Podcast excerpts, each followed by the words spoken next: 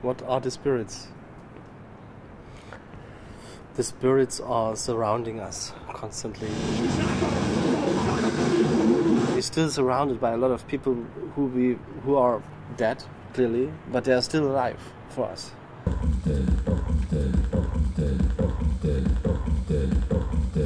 On est parti de, euh, de l'idée de hantise, c'est-à-dire comment à certains moments, nous-mêmes et certains autres artistes avaient pu être traversés, habités, hantés par un autre.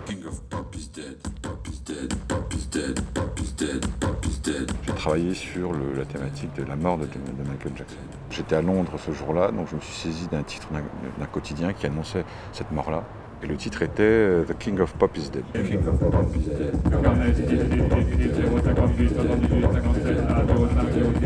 Ce sont des matériaux imprimés, des tickets de caisse, des reçus, des, des relevés bancaires, des- tout ce type de documents administratifs ou autres.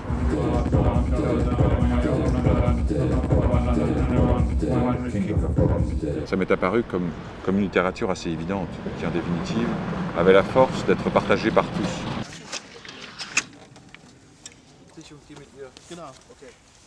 The first time I created that performance, and uh, the only one I, I ever performed that piece, what I perform here tonight, is was actually for uh, for the moment when Nam June Paik died. I wanted to do something with magnetism, and this is maybe the second spirit, yeah? the the magnetism and uh, electricity, the ghost in the machine. So this this is like so I, I in a way I dedicate this performance to do these two people like the ghost in the machine and of course to Nam June Paik.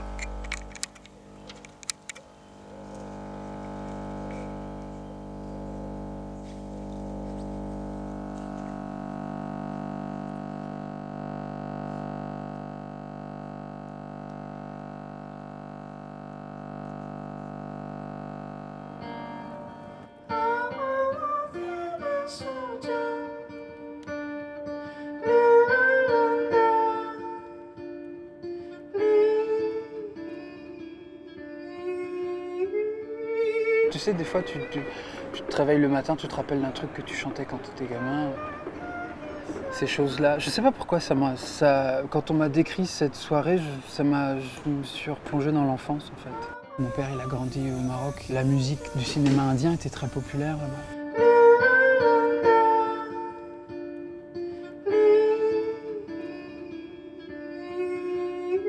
Ma grand-mère euh, paternelle était chamane dans les montagnes du Moyen Atlas. Et, les esprits, c'est quelque chose euh, qui a toujours été euh, avec moi d'une certaine manière. euh.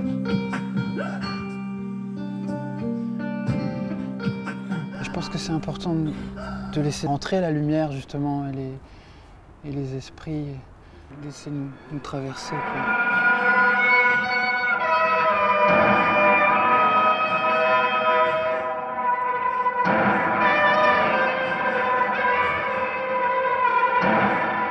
Beaucoup hésité entre Hendrix, Guillaume de Machaut et finalement j'ai choisi Hugo Ball. Hugo Ball pour son poème Caravane qu'il a écrit et performé en 1916. C'est un poème euh, qui fait une, bascule.